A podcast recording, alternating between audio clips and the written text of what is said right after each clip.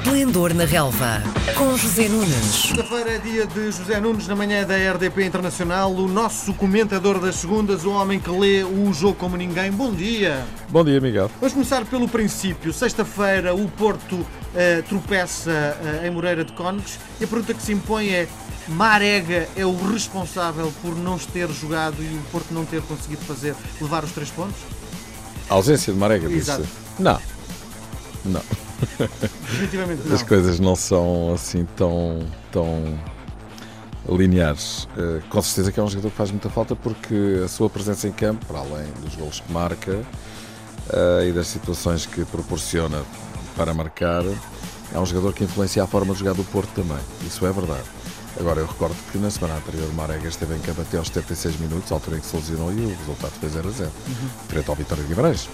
Uh, portanto, é demasiado redutor justificar estes quatro pontos perdidos em duas deslocações consecutivas em outras tantas jornadas ao Minho por parte do líder e campeão nacional em título.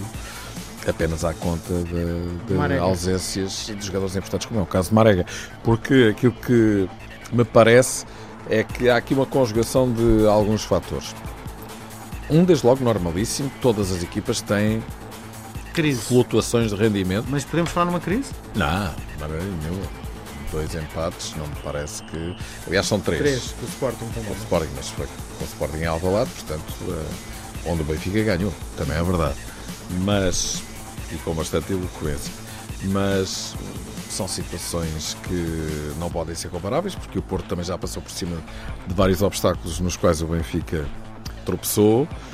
Eh, mas de facto o campeonato está completamente relançado e disso já falaremos. Agora, em relação àquilo que se passa com o Porto, há um desgaste físico, há uma flutuação de rendimento normal, há ausências de alguns jogadores importantes, não é nenhuma destas razões por si só definitiva, é a conjugação destas situações, e ainda há outra, do ponto de vista mental, que é o Porto estar a perceber-se que o Benfica está a subir muito, Isso tem influência? influencia, claro, pressiona. Uh, aliás, passou-se o mesmo com o Benfica quando o Porto foi embora. Uh, em termos pontuais, depois da, da derrota no Estádio da Luz, uh, o Benfica caiu muito rendimento, como te recordas, e o Porto nunca mais perdeu nenhum jogo, e ainda hoje continua na mesma. Esteve quase a perder este com o Moreirense, mas conseguiu salvá-lo na compensação e até o podia ter ganho Sim. depois no final dessa mesma compensação. Ahm, enfim, é a conjugação de todas estas situações. Creio que também não foi muito feliz a opção de Sérgio Conceição em eh, juntar os três centrais, todos eles de grande categoria, no eixo defensivo, na linha defensiva.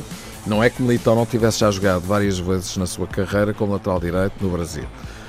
Agora, o Porto fica diferente com eh, um jogador como Militão, um jogador de grande categoria, a jogar na faixa defensiva direita porque não tem as rotinas e a capacidade ofensiva eh, que um Maxi ou um Corona apresentam. Eu acho que para juntar três centrais de grande categoria com a chegada de Pepe, mais valeria.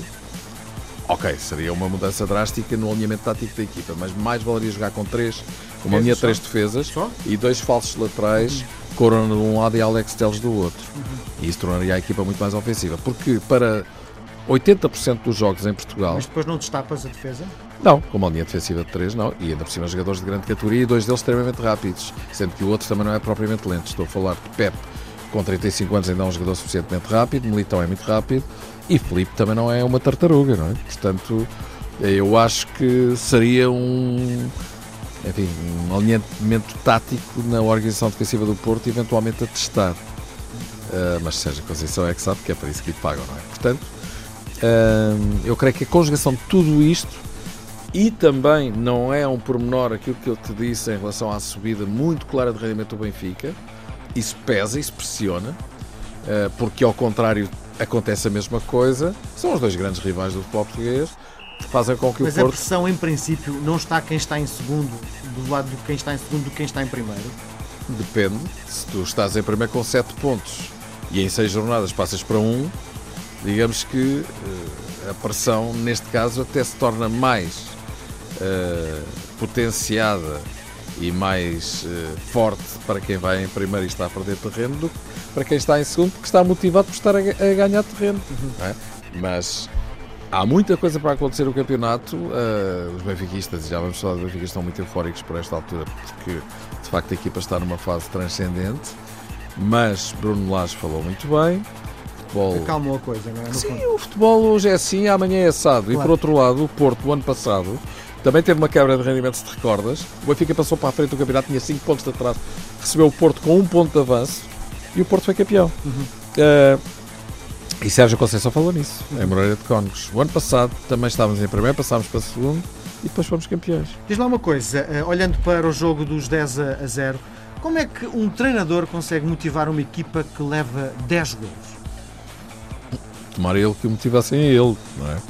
Porque imagino que Costinha, que é um homem que eu admiro, nem é por ser amigo dele, é um treinador que tem uma ideia de futebol muito positiva, joga sempre da mesma maneira, não abdica dos seus princípios e é muito importante uh, não abdicar dos seus princípios em futebol e em tudo, não é? Uhum. Uh, outro dia estava no programa de televisão onde César Peixoto disse, e eu estou completamente de acordo, acho que ele foi muito feliz naquilo que disse, para morreres que morres com os teus princípios. Claro. É? Mas diz uma coisa, do ponto de vista tático, foi uma falha gigantesca aquilo que aconteceu ontem ao Nacional. Não, eu, vamos ver. Ou foi um Benfica Mais uma vez, avassalador? É a conjugação de duas coisas. Benfica fortíssimo. É impressionante aquilo que o Benfica fez, uh, porque o Benfica marcou 10 gols e podia ter marcado 15. Não é? Uh, o Benfica jogou assim, de pé na tábua, do primeiro ao último minuto. Não, não, não, não teve qualquer comiseração pelo Nacional, foi cruel, não é? Desse ponto de vista. Fez o seu trabalho, foi profissional e marcou aos 33 segundos, o que faz toda a diferença. Isso destruiu imediatamente os planos do Nacional. Aos 8 minutos faz o 2-0. E a partir daí é aquela imagem, se tu quiseres, de um homem que tropeça no primeiro grau da escada e só acaba cá embaixo. Ao contrário, uh, o Benfica fez uma exibição de altíssimo nível. É preciso não esquecer isto. Por isso eu digo que é a conjugação de duas coisas que concorreram para um resultado completamente anormal. Tão anormal é que é raríssimo. Claro. E tão raro é que aconteceu há 55 anos pela última vez, não é? Ninguém para este Benfica. Isso é, um, isso é uma música do Benfica, não é? Uh, futebol não é assim, Miguel. Uh, neste momento, uh, o, o, o, Benfica está num momento superior. Isso é indiscutível. É impressionante diferença que existe entre o Benfica de Bruno Lage e o Benfica de Rui Vitória. Os jogadores são os mesmos. O Benfica não fez nenhuma contratação, vê lá. Uh, até mandou dois avançados embora. Agora. Uh... Então, à mão do treinador, na tua perspectiva, este treinador ah. é muito mais dotado para gerir esta equipa do que o que estava anteriormente? Uh, não vou dizer isso. Vou dizer que Rui Vitória fez dois anos bons no Benfica, indiscutivelmente. Ganhou seis títulos, foi bicampeão levou o Benfica ao Tetra, mas também é o treinador que perdeu o Penta quando tinha tudo na mão para o conseguir. Apesar do Benfica ter desinvestido nesse ano.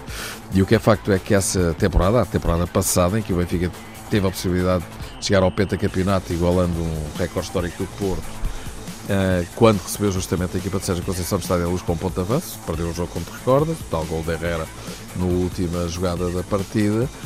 E um, ehm, o que é facto é que o Benfica fez campanhas eh, enfim, absolutamente lamentáveis na Liga dos Campeões, na Taça da Liga, na Taça de Portugal e no Campeonato conseguiu salvar o segundo lugar e aceder à Liga dos Campeões, também por força da enorme instabilidade que se instalou no Sporting nas últimas jornadas do campeonato. Enfim, toda a gente sabe da história, academia, Alcochete, etc, etc, etc. Porque, se te recordas, o Benfica empatou em Alvalade, e o Sporting com esse resultado estava em segundo lugar no campeonato. E depois foi entregar o segundo lugar na última jornada frente ao Marítimo na Madeira. Portanto, o futebol é muito aleatório. O Benfica hoje é realmente uma equipa muito forte. É bom? Eu já te disse na semana passada, eu é vejo excelentes sinais de Bruno Lage do ponto de vista em que a equipa está altamente motivada, muito melhor trabalhada do que estava. Isso é que faz toda a diferença porque percebe-se que o Benfica é uma equipa com uma dinâmica e com um trabalho envolvente e com jogadas de bola parada, coisa que era uma desgraça, como te recordas, tanto a defender como a atacar. Um, enfim, há uma série de situações que mudaram drasticamente na equipa do Benfica.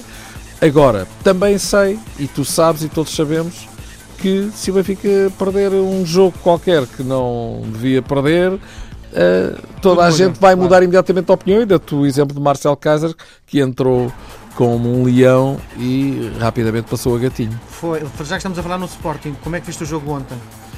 Uh, o Sporting voltou às vitórias, uh, importantíssimo, reduziu de 11 para 9 pontos a distância para o Porto, apesar de tudo são 9 para o Porto, 8 para o Benfica, 7 para o Braga, e temos que passar rapidamente pela equipa do Sporting Braga que está a fazer um campeonato extraordinário. Já lá vamos, só para fechar esta questão do Sporting. Primeira parte fraca, o Sporting nem justificava estar a ganhar por um zero ao intervalo, creio que o Feirense até foi melhor do que o Sporting. Na segunda parte, uh, com esse autogol do Brisanho no último minuto, Sporting vai para o intervalo ganhar por um zero e depois, na segunda parte, Bruno Fernandes fez o resto, porque é realmente um jogador completamente à parte. Outro grande gol de livre direto, outro belo gol de cabeça. O Sporting ganhou bem, mas como o próprio Marcel Kaiser, com toda a honestidade, disse, tem a obrigação de fazer muito melhor. Para fecharmos, Braga.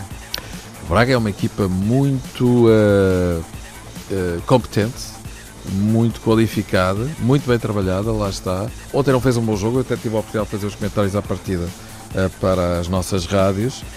Uh, o Chaves uh, deu-lhe que fazer, esteve a ganhar, mas a partir do momento em que se viu a perder na segunda parte, o Braga deu completamente a volta ao texto, mudou o chip e ganhou por 2-1 e ganhou com toda a justiça. Conclusão e moral da história. Porto 51 pontos, Benfica 50, Braga 49 há três galos para um único poleiro. O que é que eu quero dizer com isto? É que o Sporting Braga, na minha opinião, que ainda por cima vai receber o Porto e o Benfica em casa nesta segunda volta, é também candidato ao título. Muito bem, vamos ter uma uh, semana europeia rapidíssimo. Quais são as expectativas para as equipas portuguesas? O Porto não vai a Roma na melhor, uh, no melhor dos momentos. Uh, ainda por cima tem jogadores com os quais não pode contar. Há pouco falámos num deles, que é muito importante, sem dúvida, Maré. a Roma estava muito mal, subiu agora de rendimento eu acho que é um bom teste para a equipa do Porto e acho que tem todas as hipóteses de fazer um bom resultado no Olympique de Roma, mas vai ser um jogo difícil. Em relação ao Benfica, em Istambul, frente ao Galatasaray, se o Benfica mantiver este nível, vens lá com uma vitória. Uhum. Um, tudo o que seja um empate eh, para cima será um bom resultado. Um, mas o Galatasaray é uma equipa muito forte em casa, não tanto pelo coletivo, mas pelas individualidades. Tem jogadores muito experientes que podem mudar uh, com um lance de gênio uh, uma partida. E o Sporting a receber o Villarreal em circunstâncias normais será um jogo difícil, apesar do Villarreal estar muito mal na Liga Espanhola. Mas é uma equipa com tradições e o Sporting vai ter que caprichar naturalmente para ganhar. Grande abraço, até Grande abraço, boa semana. Às segundas-feiras, José Nunes comenta a jornada desportiva. Esplendor na Relva, às 10h20, na RDP Internacional.